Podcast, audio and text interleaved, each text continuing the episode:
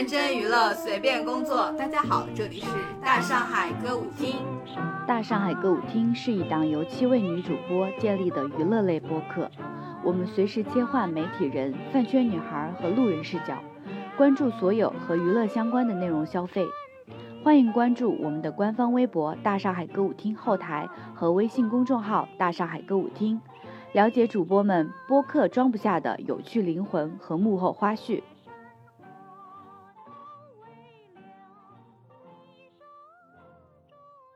大家好，我是老袁。大家好，我是秦五爷。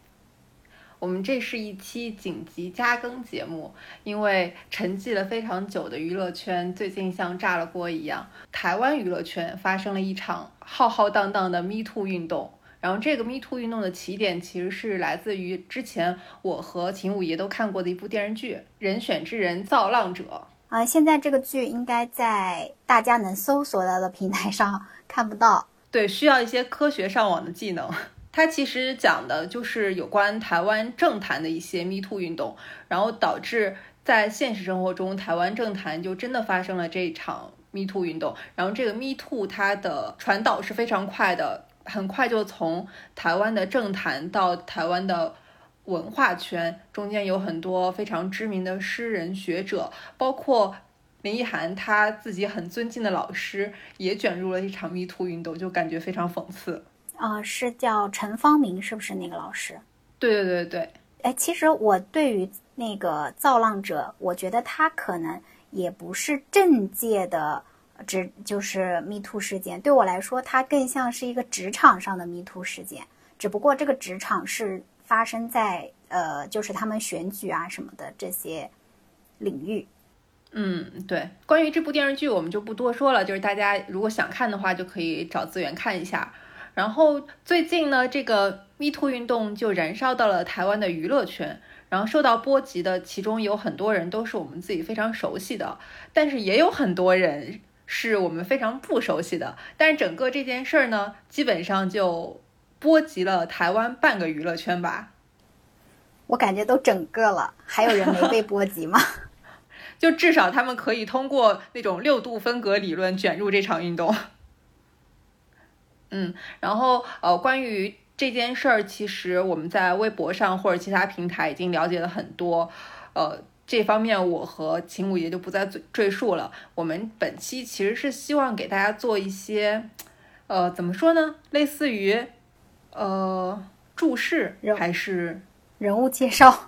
对对对，因为其实，在我们大上海内部，也并不是每一个人都对台湾娱乐圈有了解。像呃，雪姨她就有经常问我们说，被 Me Too 的这个人是谁，或者说 Me Too 他的这个人是谁，就是他对这个关系网其实不是很清楚。那我们本本期就希望能够通过这几位在这次事件中比较标志性的人物。看他们牵出了哪些台湾的娱乐圈，又看一下台湾娱乐圈是怎样构成这样一张网的。然后我想就是防杠声明一下，就是这件事本身，我觉得是非常严肃和呃非常有必要性的。但是我们本期还是基于说带大家用台湾话说，就是厘清一下人物关系。我们单纯是从这个角度出发的。好的，那我们就开始吧。那我们要不然就从大陆网友开始关注。密集关注的这个人物黄子佼开始说起好了。嗯，哎，其实我觉得黄子佼虽然大家都很熟悉他，但是我们大陆的观众应该没怎么看过他主持的节目吧？对，反正我本人，呃，除了就是像什么金钟奖啊那些奖，好像知道他有主持，但是也没有感受过他的主持具体的是什么样的风格或者是什么样的。我感觉他被大陆观众最熟知的还是。呃，小 S 前男友的这个标签，对于最大公约数的大陆观众来说，大家最熟悉的台综还是《康熙来了》。然后黄子佼他不是这个节目的主持人，而且说到《康熙来了》，就是在《康熙来了》开始开播，然后小 S 跟康永一直把这个节目做到红火起来嘛。这个时间段刚好是黄子佼沉寂的时间段，就是他因为劈腿事件在。呃，台湾就是不太有工作的那种状态中。小 S 是在她和黄子佼分手之后才接的《康熙来了》。我记得时间线好像是这样的，就是她跟黄子佼分手之后，然后他这档节目才开始做出来的。而且因为这样，就是康熙的制作人跟黄子佼关系也非常，也不是不好吧，就是也也没什么交集。这我觉得就是很难好，因为当时呃，小 S 和大 S 应该是动用了自己各种姐妹淘。封杀了黄子佼在台湾娱乐圈的一部分资源。他自己后来上康熙跟小 S 和解的时候，他不是说过吗？他说，嗯，就是在他们分手的那三四年里，他几乎是没有什么工作的，然后后面才渐渐好起来的。包括今天我看一些剖析黄子佼他从他成长到他的演艺工作的经历的一些文章，他本人在那个时间段就是还是挺。积极的，就是在寻找一些工作机会的吧。嗯，那我们其实可以刚好通过小 S 来，就是牵出几个人物，因为当年黄子佼和小 S 其实相识于微时吧，就两个人还都不是特别红。不是不是不是，他跟小 S 谈恋爱的时候，其实他已经小有名气了。哦。嗯，小 S 当时是觉得他是一个呃相对来说的前辈，就是想要有有一点名气，然后又很温柔体贴，不是给他穿套了一个白色西装外套，所以他才芳心萌动，爱上了黄子佼嘛。但是大 S 就是看不上黄子佼，因为黄子佼呃身高比较对，然后身高也不是很高，可以说是不高吧，所以大 S 就比较瞧不上他。嗯，就是黄子佼之前也主持一些呃类似于台湾综艺节目，就是搞笑类的那种。但他本人好像是一个文艺男青年。我对他文艺男青年这件事具体没有什么感觉，我是透过小 S 的描述才知道他的文艺表现在可能他对音乐呃比较有热情，然后也比较有一些专业的看法什么的。因为小 S 说他。对对对，小 S 不是说他做音乐都是因为受到黄子佼的鼓励嘛？包括他后来，好像他们我忘记了啊，就是他们是就是世纪大和解那一集，他还问黄子佼他出的那个专辑怎么怎么样什么之类的。哦，他们俩世界大和解的缘由就是因为那个小 S 出了新专辑，就是那个 Elephant D 吧还是啥的，呃，然后呢，黄子佼在他的音乐频道上就是中肯且善意，这是一个。文章里说的，我忘了是哪篇文章，说他中肯且善意的评价了小 S 的这个专辑，然后小 S 去给他留言，然后他俩这样一来一去才破冰的。嗯，我记得当时我看他俩破冰那个时候也挺感动的，就有那种活久见的感觉。我当时看的时候应该也挺激动的，但是今天再回想的话，我对这个人已经有了一些不一样的看法，就觉得。嗯，这个人很有心机，因为当时我觉得他们这个之所以称得上世纪大和解，是因为大家分开的时候也非常不体面。怎么说呢？对对对，因为小 S 和黄子佼之间介入的那个人是曾宝仪，然后曾宝仪当时其实是小 S 的好朋友的身份，他们算是有重合吧，就是黄子佼出轨了曾宝仪。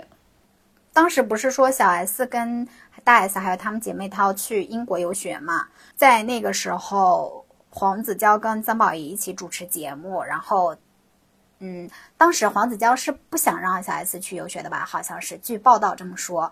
但是小 S 为了姐妹还是去游学了，然后黄子佼就刚好跟曾宝仪一起主持节目，然后在主持节目的这个过程当中，一来二去产生了情愫。然后小 S 是在国外的时候接到黄子佼的那个分手电话，然后他们分手的。然后小 S 回来之后，不就是上演了跟他姐姐在那个是哪个节目来着？娱乐百分百。娱乐百分百。啊，对，上面哭诉，对我非常有冲击力。就没想到明星是可以在节目上。哭着说自己分手了，或者说表示出那种真的失控和崩溃的感觉，就在我的认知里，我是没有类似的体验的。台湾娱乐圈可能就是这样啊，包括你看今天，那你也想不到记者会现场当事人双方就都出现了，也很打双引号的真人吧。这个可以就是插播一下今天发生的这个事儿，就是另一位被 Me Too 的人是。以前飞轮海的一位成员叫炎亚纶，然后 Me Too 他的是一位呃抖音曾曾经的抖音网红，是一位男生，然后控告他在未成年的时候进行了性侵，并且偷录了他们俩的性爱录影带，还外传了。不过我有看到罗贝贝说，其实台湾的性同意年龄是十六岁，然后呃，他们俩的第一次应该是经过，就是是双方自愿的，只是在这个他们交往的期间有发生过，呃，对方就是这个男生要了不同意的情况，且我觉得他耿耿于怀的一个点，也不能用耿耿于怀吧，就是他在意的这个点是在于五年来他的那个私密影片一直。被泄露，但是炎亚纶没有任何举措，而且他也明确表示不希望对方拍，就是这个事儿其实还挺严重的。但是大家可能会因为这个片子的主角是男生，然后不会觉得这个像女生的那种反应，但其实他们本质上都是未经过对方同意而泄露的这些个私密影片。我就是有看他那个文字稿嘛，就是中间存在过几次。嗯，他不同意的情况下，炎炎亚纶还是要发生关系。而且我觉得炎亚纶这个人就很，嗯，怎么说呢，很不好说。他昨天晚上不是发那个呃什么，他也有给有给对方钱花呀，给对方租房子呀，给对方巴拉巴拉的意思就是说他呃恋爱脑，然后给对方很多东西，呃也绝对没有什么偷拍的行为，反正就是否认加卖惨吧。然后导致甚至有一些网友觉得他还。挺挺挺可怜的，对方可能想红什么的。但是你想想，他们发生关系的时候，那个男孩子才十六岁，然后那个炎亚纶是三十多岁吧？就是因为那个耀乐是男孩子，大家可能，然后加上炎亚纶又很所谓的抓马吧，让大家把这个事情的本质的焦点给模糊掉了。然后另外，他今天那个耀乐开新闻发布会嘛，他竟然就是。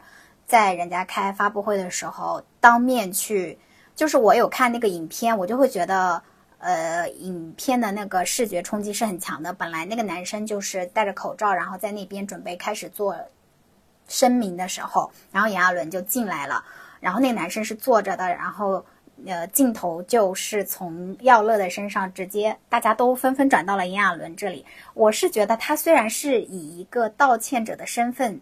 进来的，但是他给人的视觉上的感觉，他的压迫感很强。我记得我今天下午看到印象最深那个的时候，是说什么炎亚纶居然还化了妆，而且你不觉得他整个表现就是非常沉着冷静吗？因为对于耀乐来说，这是一个意外事件，因为他并没有通知他，然后他是在大家都不知道的情况下突然到来的，然后来了以后那个。我觉得台湾记者就是非常无法，也不能说人家无法无天，就是他就直接跟炎亚纶说，呃，转过来对着镜头说，哦，然后那个炎亚纶就是非常沉着冷静的说，我今天是来和耀乐道歉的，我觉得我还是对着他说吧。然后他还就是拿起那个麦，还专门对在打开了那个开关，就整个流畅熟练到让我觉得你真的是来道歉的吗？对，而且他还说什么？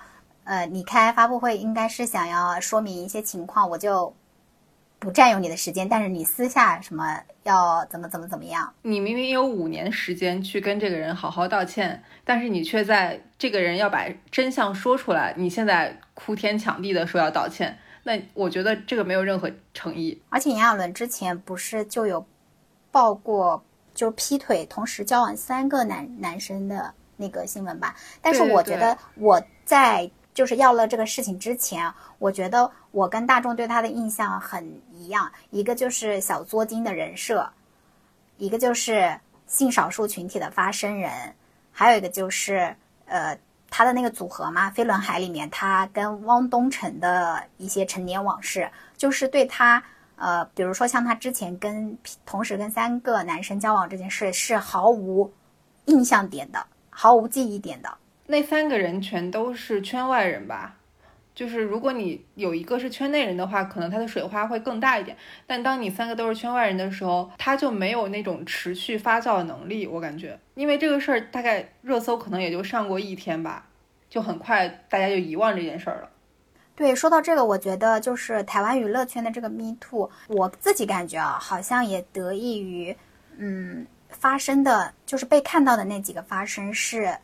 网红就是他们有一定的粉丝量，粉丝对对，因为最开始呃，就是我们现在所知道的揭露那个黄子佼的那个那个女生，她是她本身也是一个网红嘛。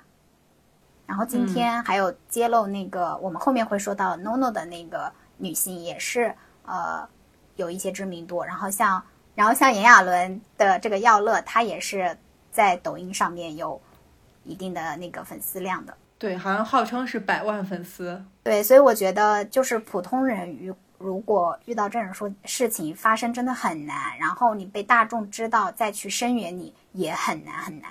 哦，那我们说回演了，就是我们刚才插到这块儿，其实就是想说，台湾娱乐圈好像一直都在目前就很抓马。那我们还是说回黄子佼，当时他和曾宝仪确实在一起了，当然可能在一起几年后，就因为曾宝仪的妈妈不同意，他们俩就分手了。他的事业应该也没有什么起色吧？反正曾宝仪虽然他爸爸有一定的势力，但是整个这件事儿。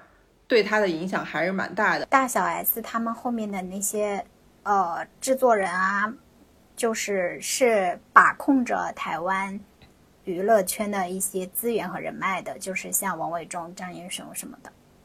然后詹仁雄还在节目里面说，黄子佼是一个女人缘非常好的人。对，在国光帮帮忙的节目上，詹仁雄曾经列出了一整页 A4 纸才写得完的黄子佼圈内女友名单。然后当时他让呃孙鹏、屈中恒什么都看了，然后大家都非常傻眼。然后黄子佼还被他们封为女艺人杀手。然后黄子佼自己看了那个名单以后，就是也没有否认，只是笑笑说这个节目好恐怖。哎，你说这个让我想到我今天看到的一个古早的那个是。呃，图片截图里面是说，就吴宗宪这个人啊，又出现。我今天觉得吴宗宪这个人真的好，哎，我应该怎么？就是如果我说一个男的好茶，这个好茶不是针对女性的吧？就我不希望这个词是呃侮辱女性的，但是我却用来形容男性。我要怎么说他好茶呢？那你就举一些例子证明他确实很茶吧。好像是吴宗宪的一个节目上面，然后小 S 当时也在，呃，他请了一个小网红、小模特出来，那期节目的嘉宾是，然后吴宗宪就跟小 S 说：“你知道吗？这个女孩子，呃，之前那个娇娇也跟他要过电话哦，就像他跟你要电话的时候一样。”然后小 S 当时表情就绷不住了，然后他又说了一些，我看到了啊，就是类似的这种话，然后小 S 整个就。很很很不敢置信什么，但是我觉得从这个里面结合你刚刚说的，我觉得黄子佼可能就是那种那种人，包括他，包括他不是在他自述的那个影片里面有说到他从小就是巴拉巴拉巴拉的，然后所以他对于呃性的需求以及他自己的心里是。很那个的嘛，所以我觉得他那张 A 四纸上的名单 应该大很有可能是真的。他交往过的女明星有蛮多，我们还都挺熟的，比如说刚才我们提到小 S 曾宝仪，今天我才知道她原来还和夏雨桐交往过。这几天大家应该都看到了那个片段，呃，就是夏雨桐上节目，然后小 S 就是那个时候他们传绯闻嘛。然后小 S 问他，就是夏雨桐，反正就是否认嘛。黄子佼自己不也说嘛，说夏雨桐什么从呃不承认他们俩交往过。然后夏雨桐本人确实是说话，我觉得还挺狠的。他就说他一直把黄子佼当成呃演艺圈的这个前辈，可能是黄子佼自己误会了。然后他说他没有跟他交往过。然后小 S 就说，那你这么说可能会得罪黄子佼，呃，你不怕他怎么怎么样嘛？然后夏雨桐说。他现在也没有工作啊，什么之类的，因为那段时间就是，应该就是黄子佼事业比较低迷的时候。哦哦哦，我看到那个截图了，然后好像就说，哦，小 S 还跟蔡康永说，这个是黄子佼的雷区，就是谈恋爱但是不承认。啊，对，而且后来夏雨桐不是又说，反正他现在呃也没什么工作那个嘛，然后小 S 说你完蛋了，他很记仇的。我对夏雨桐比较震惊的一个点是，她的现男友是孙协志。对你跟我说的时候，我也震惊了。我没想到他们俩居然能联系在一起，甚至我觉得他俩都不是一个时代的人。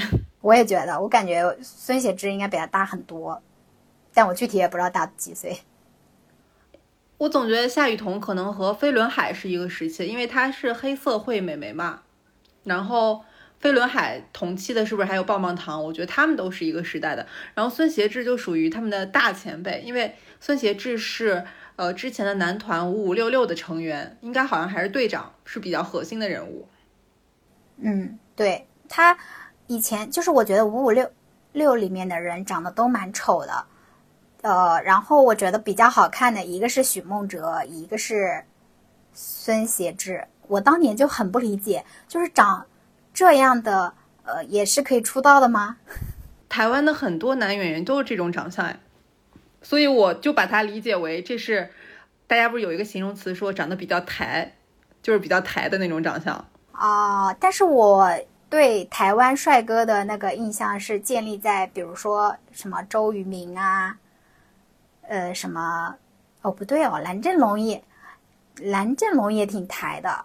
反正就是孙协志是夏雨桐的现男友，然后孙协志又是五五六六里面的五五六六里面呢，我我来介绍一下，除了孙协志以外，还有王少伟、许梦哲、王仁甫、王仁甫还是甫啊？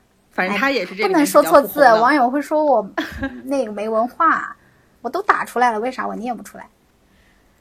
然后其中这个王少伟又可以串起王心凌，因为。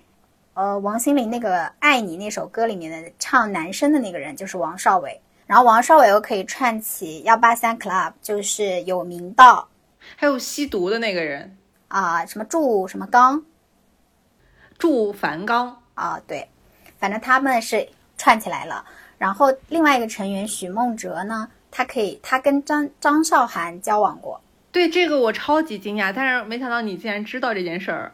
我也不知道我为啥知道，好像是因为哦，之前我们录那个四大三小三小的时候，我均背到了，应该啊。反正这好像是张韶涵唯一承认过的男友，就是那个 MVP 情人。哎，许梦哲现在好像变成冰球运动员了，我以为你说他变成猪了。没有没有，那人家如果是冰球运动员的话，可能。身材，但他年纪应该蛮大了吧？冰球运动员的职业生涯这么长吗？好像冰球运动员还蛮长的，因为我之前看冬奥会的时候，我们国家冰球队的那个队长，他是应该是一个混血儿或者什么，反正他就四十岁了。孙协志这个分支就是夏雨桐的现男友孙协志这个趴。我们基本上就分到这里。其实你再往下分的话，还是可以串起台湾娱乐圈的很多人的，但是我们就不展开说了。然后我就再说一下夏雨桐的好朋友叫张小杰。然后昨因为是起因是因为我昨天晚上给就是在我们群里发了一个那个，然后我说台湾娱乐圈也太好笑了，就是吵架就是在网上明吵。他那个张小杰他是黑社会里面那个成员大牙的好朋友嘛。Apple Apple 也是黑社会的成员，然后他也以前也经常上《康熙来了》，他跟那个，对他跟乔乔是姐妹，对吧？对，但是我当时总感觉他俩感情不太好，因为他俩性格反差很大。啊，对，他他跟那个黄叫黄乔欣，对不对？黄乔欣乔乔，对黄乔欣，他那个乔乔也是上过内地的一些综艺的，像之前谢娜的那个。俄的哥神呀，他就在里面当常驻的那个嘉宾哦。这里要说到另一个被 me too 的人，就是许杰辉，他曾经性骚扰了大牙的某个姐妹，就是这个小杰，就联系大牙问他情况，然后大牙就暴怒，觉得 Apple 只是看戏的，他就上网就是发文骂那个 Apple 了，然后 Apple 呢又回应了，然后这个时候呢，黑社会的另外一个成员瑶瑶也又加入进来。哦，不对，他不叫乔乔，他叫瑶瑶。黄乔欣的我因为 ID 叫瑶瑶，因为他叫黄乔欣，然后我又我就突然脑子短路，以为他叫乔乔了，是瑶瑶，不好意思。然后这个时候瑶瑶就是就是开始劝他们，就是你们别打了，都冷静一点好不好？其中这里面提到的就是 Apple 呀、瑶瑶呀、大牙都是黑社会美眉里面的成员，早期成员就是九人时期的那个。我觉得现在的。听众朋友们，可能根本就不知道黑涩会美眉是什么东西吧？黑涩会好像是当时，呃黑人搞的一个综艺节目，选出了一群女孩儿，她们就相当于要常驻综艺咖。我的理解是这样的。然后后来这些人确实，他们不仅发过专辑，而且还在《康熙来了》也经常看到他们身影。嗯，有的，人也转型成为演员了。谁呀、那个谁，鬼鬼吴映洁也是，啊？对对对，嗯，还有那个丫头，对丫头丫头是综艺咖，对，丫头最近看到她的新闻，就是她参加那个窦骁和何超莲，嗯，何超莲，何超莲的婚礼，然后她现在还蛮有钱的，自己创业还挺成功的。这个是夏雨桐这里的人物关系。其实你要是梳理的话，还是可以往下梳理的，因为黑社会跟棒棒糖他们出过那种我我理解的就是那种限定组合的感觉。大家如果没有看过黑社会的综艺的话，应该听过他们的一首歌吧？当年那个一二三木头人超火的。啊、对，其实我也没有看过黑社会的美眉的综艺，我只是因为他们都上康熙，他们这些成员都上过康熙。我觉得就是你只要看《康熙来了》的话，就对台湾娱乐圈了如指掌。我数一二三，木头人再不行动就要被扣分。我一直在等着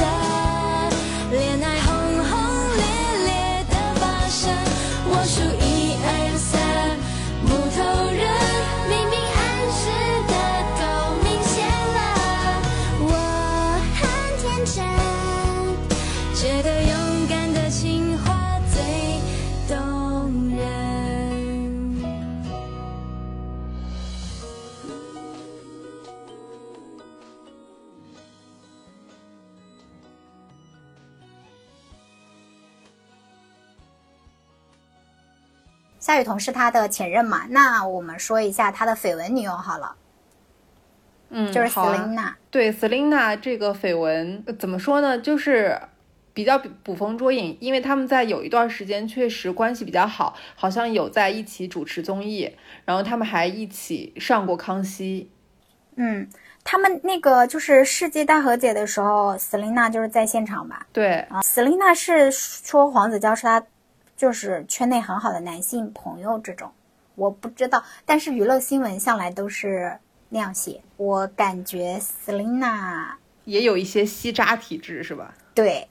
就是我以前小时候看 S.H.E 的时候，我以为 Selina 肯定是个外貌协会，因为她自己就是很洋娃娃的那种。但是我没想到她的男朋友们都如此的，包罗万象。哎，你这个词说的非常好。你如果说她不外貌的话，当年他和罗志祥交往的时候，罗志祥那段时间的颜值以及人气都非常高。罗志祥那个时候确实挺，还挺人模人样的吧，就是精武门那前后一段时间。亚洲舞王时期，嗯，但是后来他们俩分手的时候，还有人传闻说是因为罗志祥觉得 Selina 和黄子佼交往过密，就是也是因为这样被传他俩是有一些关系。啊，这样吗？这个新闻可是中国新闻网写的，好的，那我没有，就是听到过这个说法，我没上网。当时 你说为什么黄子佼交往的女生都不愿意承认他的存在啊？他跟陶晶莹不是也有过吗？陶晶莹也不承认，是不是？嗯，我不知道哎，是因为黄子佼外貌的问题吗？啊，我我我在想另一个问题，是不是如果跟黄子佼沾上点关系的话，那你就相当于也是小 S 的另一面？因为我总感觉在这个话语体系里面，黄子佼唯一指定前女友是小 S。还有一种可能就是像夏雨桐，她当时是因为她觉得承认黄子佼的话，事业会受阻吧。嗯，陶晶莹和 Selina，如果 Selina 是真的话，我就不知道了。我觉得肯定有 S.H.E 的粉丝知道这其中的内幕。反正官方说法是说是他非常好的男性朋友。然后 Selina 这里我比较震惊的是，你今天跟我说说她妹妹的那件事，就是任容萱的现任男友也被迷吐了，我都不知道她的现任男友叫什么，因为我对 Selina 妹妹任容萱的娱乐圈消息，呃，是追到她跟她姐姐参加那个恋综，在那个恋综里面认识了一个男生，而且他俩当时不是还挺有好感，交往了吧？应该是。我没看到任容萱的 part。我我记得是交往，因为那综艺我看了，Selina 当时给他安排的是黄，呃，黄敬轩还是叫什么？反正就是许光汉的一个哦，张瑞轩，张张瑞轩，张明轩，张瑞轩，反正是一个张瑞轩。三个字的男性。哦，最近那个《不良执念清理师》里面他也演了，哦，就是原来也是一个圈内人呀。对呀、然后任容萱那个，我我，所以我对她的新闻一直是停留在她在那个恋综上跟那个男嘉宾牵手成功了。然后你今天说她的现男友也被 me too 了之后，我就去查了一下新闻，发现她现男友叫叫叫林柏树，那个字念柏还是念博啊？是多音字，这个不存在我们念错，因为我们都不认识这个人。好的，那那个树也是个多音字。对，林柏树被 Me Too 是因为一个网红叫 Q 塔，他爆料说某个艺人的男友曾经借发酒疯对他是咸猪手，然后性侵未遂，然后有网友就说是不是任容萱的男朋友，这个网红就点赞了。我觉得女生好惨哦，明明是她男朋友性侵别人，她出席活动还要被问。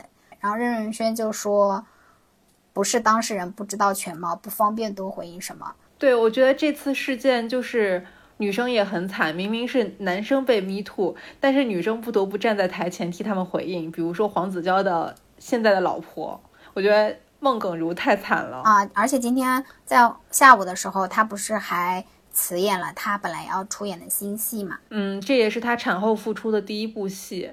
其实孟耿如，大家对这个名字不熟悉的话，但对她演过的角色应该挺熟悉，因为她在爆款剧里面有一些小角色，比如说我最近在看的恶作剧二吻，她就在里面饰演了玉树国中时期的女朋友林好美，就一个大家认为是会复制袁湘琴轨迹的女孩儿。嗯，你今天说的时候，我才我才发现啊，原来她就是她啊，就是这种对上了的感觉。然后后来她也在那个《我可能不会爱你》里面演了李大人的妹妹李淘淘，那个女那个角色还是挺让人印象深刻的，因为是那种叛逆女孩。对，而且我当时觉得她特别的可爱，特别的，就是也挺好看的。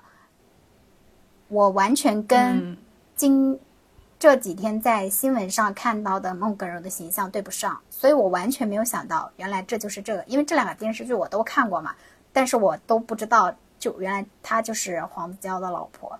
对，但是他俩确实交往挺多年的了，而且我总感觉黄子佼在出席一些活动中透露的感觉就是孟耿如治愈了他，就让他变成了一个更好的人。但是孟耿如本身的个性和她所呈现的感觉，就是那种阳光元气少，也不是少女吧，就是女女女生的这种感觉。而且我今天看到有很多网友就是说，因为孟耿如她自己有在拍 vlog 嘛，然后 vlog 里面肯定不免就会拍到黄子佼，就是说通过孟耿如的那个 vlog 才发现，哦，原来黄子佼是一个还蛮可爱的人。不知道，感觉有点唏嘘。黄子佼这个新闻一出来的时候，我的第一想法就是离婚吧，他老婆赶紧的。他还在那个影片当中说，希望大家可以替他照顾他老婆，他老婆和女儿没有做错什么之类的。可是当他在对别人做那些事的时候，别人也是别人的呃女朋友、孩子、女儿啊这就是双标吧？对啊！而且他有一点，他不是说。嗯，他在跟孟耿如交往的这九年当中，他已经好好的改过自新了嘛。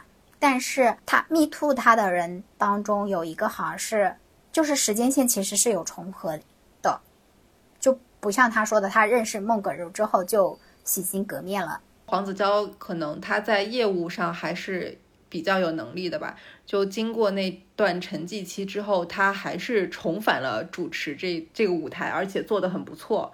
他在近几年的节目应该经常能够入围金钟奖，然后他也培养出了一个现在台湾娱乐主持界比较知名的女主持，露露，然后也经常上过康熙。露露，露露也经常上康熙。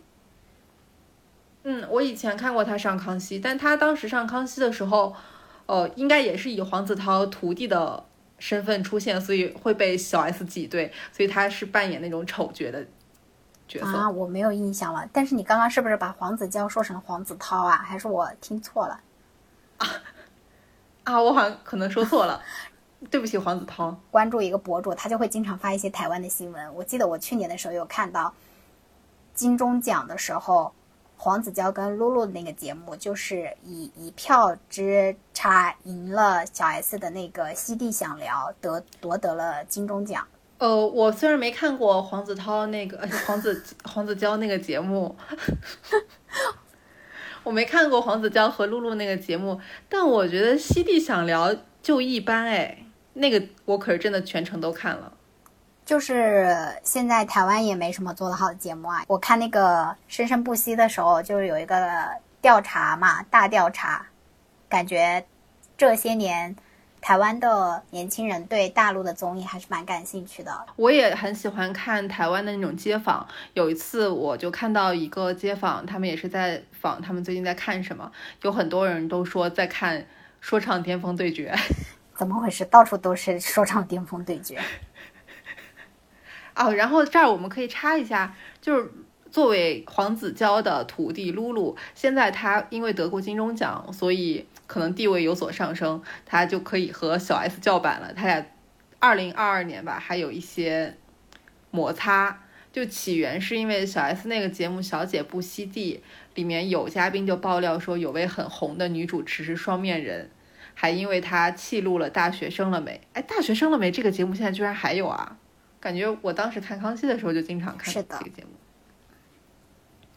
然后网友就猜测说这个人可能是露露，然后露露就发声明说自己没有这样做，但是他把矛头指向了小 S 的综艺，说要制造节目效果可以理解，但若营造这种故事夺眼球，就要有把它讲全部讲完的勇气，不然让人感到非常莫名而且不舒服。就可能是因为小 S 的节目里面经常有那种，就是大家虽然爆料了，但并不说是谁，就有点像之前的康熙小本子那种。哦，但我觉得这还挺正常的吧。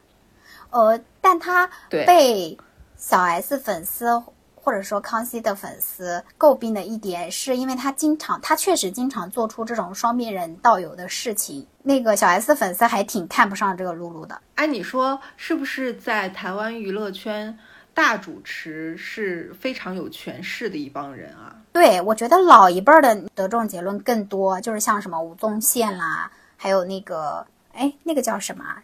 国光帮，，对，就是国光帮他们那几个老男人主持，嗯，我感觉也是把持着娱乐圈的一一部分资源，而且风气非常不好。就他们经常在节目里面就调戏女性，对他们那些里面是是我看到是百度说的啊，我不知道原来他们有个名字叫县县家族，就是吴宗宪的家族吗？就是里面有什么 小钟、哦 NONO，还有什么康康，NONO 今天也被 me too 了嘛？我觉得 NONO 这个超严重，对，也是一个博主吧，网红博主，就是说他在跟 NONO 工作的过程当中，NONO 借由工作之便说要送他，然后在车上对他进行呃性骚扰，然后性侵未遂吧，就是包括就是反正有一些肢体上的这个接触，然后他发生之后有好多的女性就是站出来告诉，就是跟他说他们曾经也被 NONO 性侵过，其中最严重的一个就是有一个女生被 NONO 拉到卫生间，然后呃就是真的进行了性侵。然后一开始 NONO 还是否认的，他的经纪人说呃不认识什么这个人，然后没有做过这种事。但是下午的时候，他也宣布他会停止他的演艺工作，然后道歉。那，说到这个，我觉得台湾艺人，我不能说是优点吧，有个特点就是他们滑跪还挺快的。就当初那个罗志祥滑跪也很快，是的，今天我不是说嘛，我说对比起内娱艺人的死鸭子嘴硬，台湾艺人这一点倒是还不错。一个是呃华贵比较快，还有一个就是他们会像一个人一样在回应大众，而不是经纪公司出来发一个声明，就是都是本人发声。嗯，对。虽然说黄子佼他转移了事情的重点，但是他也是自己本人回应的嘛。我那天还看到说，为什么台湾艺人承认的这么快？说是因为实锤比较多，但我觉得内娱有很多有实锤的事情，他们也不承认啊，就死不承认。你有什么办法呢？已经板上钉钉了，经纪公司还要发一个律师函，要发声明，对我觉得内娱的律师函，当时李易峰那事儿。我想到的你知道是什么？是黄景瑜哎，因为以前不就有人说他结过婚，然后家暴啥的，他每次都否认否否认啊。然后前几天不是又说什么是朋友也是是亲人什么巴拉的一堆屁话。我我猜想他是不是要结婚了，所以得先把上一个婚离一下，在公众面前离一下。那我只能说尊重祝福他要结婚的女孩子。你别你怎么这么想不开啊？我一直非常赞赏港台娱乐圈的一个习惯，就是记者会。我觉得就是要让这些人在大众面前接受记者的拷问，但是内地就基本上没有这种事儿。我觉得对明星，对内地的明星来说，他们日子太好过了。你犯了错误，你就可以躲在电脑屏幕背后。我搞不懂内娱的这种风气是从哪里来的？是韩娱吗？还是我今天看到吴宗宪他不是有个很茶的发言吗？他就是回应黄子韬，呃，说他的事。然后他其中有一句话，他就是说，就是记者问他会不会提告黄子佼，他就说，呃，我不知道啊，我只是一个商品而已。那我公司肯定会觉得要提高的，毕竟我的形象受损，对公司来说就是会影响。那个公司的那个利益嘛，虽然说台湾艺人也觉得他们对于公经纪公司来说是商品，但是台湾的那个商品好像你还是是有呃顾客可以去观光、去看、去砍价、去那个的。内娱的这个商品，它是被包装在一个非常精美的这个盒子里，我们普通大众只可远观而不可走近的那种，或者就是强买强卖，对，没有讲价空间，要塞到你面前。我觉得真的很神奇，就因为娱乐圈是一个相对市场化的环境，怎么会在这么长时间里面允许那些明星，就他们可以不回答大众的质疑，对于任何事儿都只回答公司准备好的问题，这种权力关系太畸形了。对啊，一直说要整顿内娱，我不知道现在是整顿了谁，我感觉一直被整顿的就只有。粉丝而已，粉丝太卑微了。内娱的粉丝，我们刚才提到 NONO，他很难延展的原因就是他是一个小咖。当时我跟秦五爷说，让他准备一下那 NONO 的介绍。秦五爷说：“NONO 怎么介绍呢？康熙来了小咖。他虽然在台湾主持过多档综艺，但是对内地观众来说真的很不熟悉。但是康熙的观众应该都知道的，因为他上过蛮多康熙的。那个节目，而且我印象很深的是，他有很多那种投票节目，他跟小钟好像经常会参加，然后他票数还挺好的。康熙调查局。对我今天不是为了搜他的之前的一些片段嘛，我还看了一点点之前的那个康熙康熙调查局里面他在上面，然后就讲他跟。他老婆的那个关系，他老婆就控诉他说他的控制欲特别强，就是不管去哪里，他都要安排人去接他，就连他跟小姐妹喝个咖啡，他都会让他的朋友在旁边等，然后就是说等他们跟小姐妹喝完了，他再走。当时那个弹幕，因为那个节目是早期留存下来的，弹幕竟然都说 NONO 除了丑了点以外，其实人还是蛮好的。呃，或者说嫁给 NONO 其实也挺幸福的，他处处为你着想。但是你看，当你的女性意识觉醒之后，你肯定不会再发出这种评论，因为他就是对一个女生的，不管我觉得就是从你对事实控制到精神控制，会逐渐的对自己失去自主意识。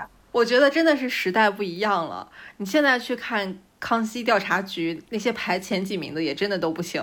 而且我记得当时很多。类似于夫妻档，他们会在节目上讲述自己的家庭的故事。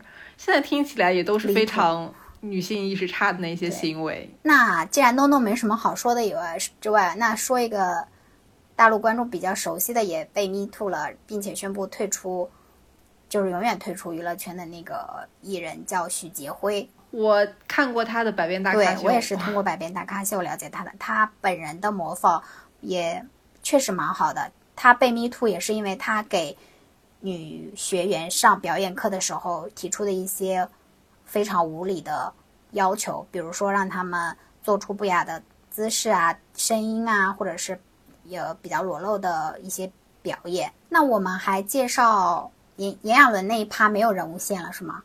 哎，说到这个，我就想到，哦，你知道那个林宥嘉的备胎之歌《嗯浪费》是根据炎亚纶的啊经历写的吗？我好像隐约有听说，但我不清楚全貌，你说一下。今天看到的新闻就是搜了一下，炎亚纶在节目里面亲口承认说林宥嘉那首《浪费》其实是根据他自己的经历写的，因为他当时跟那个作词人关系比较好，就把自己的初恋故事讲给了那个人听，然后他本意是希望那个人写一首歌给他，没想到这首歌后来让林宥嘉唱了。哦那幸亏林宥嘉唱了，我感觉炎亚纶唱歌不太行啊。哎，炎亚纶好像有很多这种玛丽苏故事，就除了刚才这个浪费之外，今天微博热搜还有一个钉是不是故事，说他左耳那个耳钉非主流 对我那个很咯噔对哎。就说他那个耳钉是不是因为他非主流，不是因为他装酷，而是因为他的前女友出车祸了，他为了纪念他前女友，然后才戴了那个蓝色的耳钉。每次戴起那个蓝色耳钉，就会想起他前女友。我多余讲这个故事，讲这个故事都觉得浪费我的口水。反正就是非常离谱，尤其结合他今天发生的这些事儿。其实炎亚纶那边能串起好多故事，我感觉飞轮海咱们得单开一起讲，这团真是太精彩了。对，真的太精彩了，就是每一个人都是这个娱乐圈值得拎出来讲半小时的人。这一期就不展开讲讲了吧。我觉得炎亚纶这儿还可以插一个小分支出去，就是也是一个知名综艺咖，曾经的综艺咖，叫阿本。啊如果看康熙的话，应该对阿本有点印象。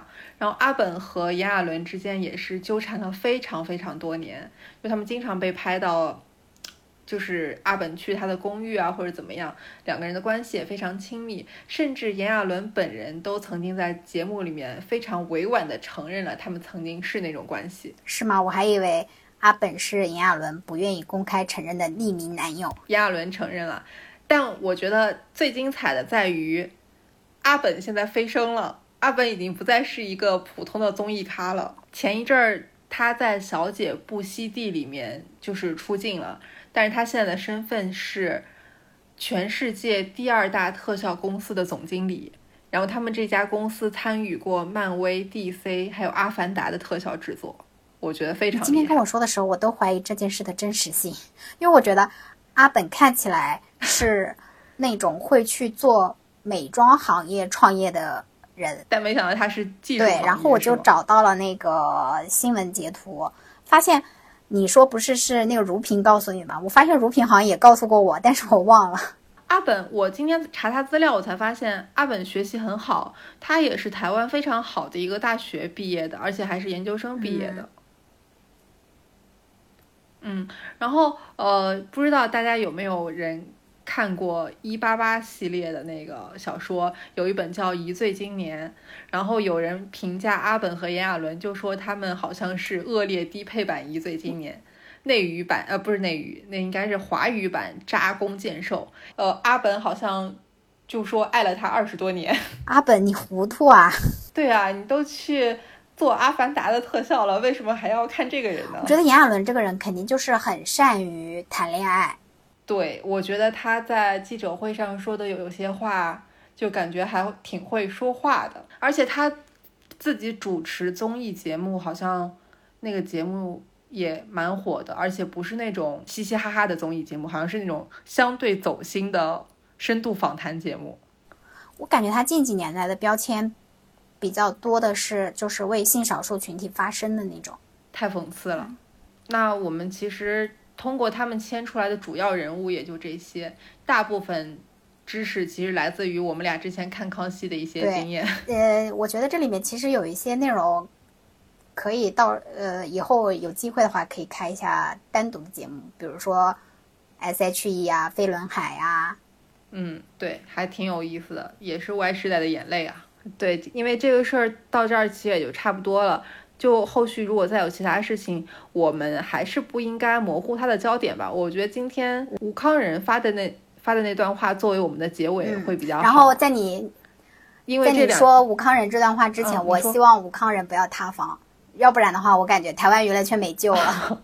就是吴康仁，他也针对这场台湾的 Me Too 发声，然后他说，我们聚焦在事件本身的专注力有限，容易被带偏了主题，反而八卦了起来。更该关心的是被害者的处境，性平教育何时才能落实？如何散播说不的勇气，舆论评论与法治的平衡。嗯，我觉得他这段话就非常切中要害。就我们现在看这些新闻，可能还是看热闹的心态比较多，但它本质其实是非常严肃的问题。在本期节目的结尾，我我再做一个小的活动预告。大家听到这期节目的时候，如果刚好是六月二十二日，那么你在下午四点到晚上九点的时候，可以在上海陆家嘴中心的下沉广场来播客集市找我和白玫瑰玩。我们今天会在那儿摆摊儿，然后会有一些大上海周边的首发，还有一些甄嬛和白玫瑰的首作小白礼物。白玫瑰的礼物太好看了，因为我刚好打开了这个群，要不是我去不了，我都想买。我们这场主打都是一个实惠，买一赠一大堆。我们准备了非常多精美的小礼物、小赠品，还有我们大上海就是筹划了很久的周边，大家都可以在现场看到。我们还在现场设置了点歌活动，就大家可以在现场听白玫瑰为你们唱歌。这活动就是太好了，希望在上海的朋友都可以去，因为我我去不了。五爷要代表我们大上海出，差，然后就希望大家线上的听节目开心，线下的去找我们玩的也开心。如果两个都不能来的也开心。好的，那我们就到这儿，拜拜。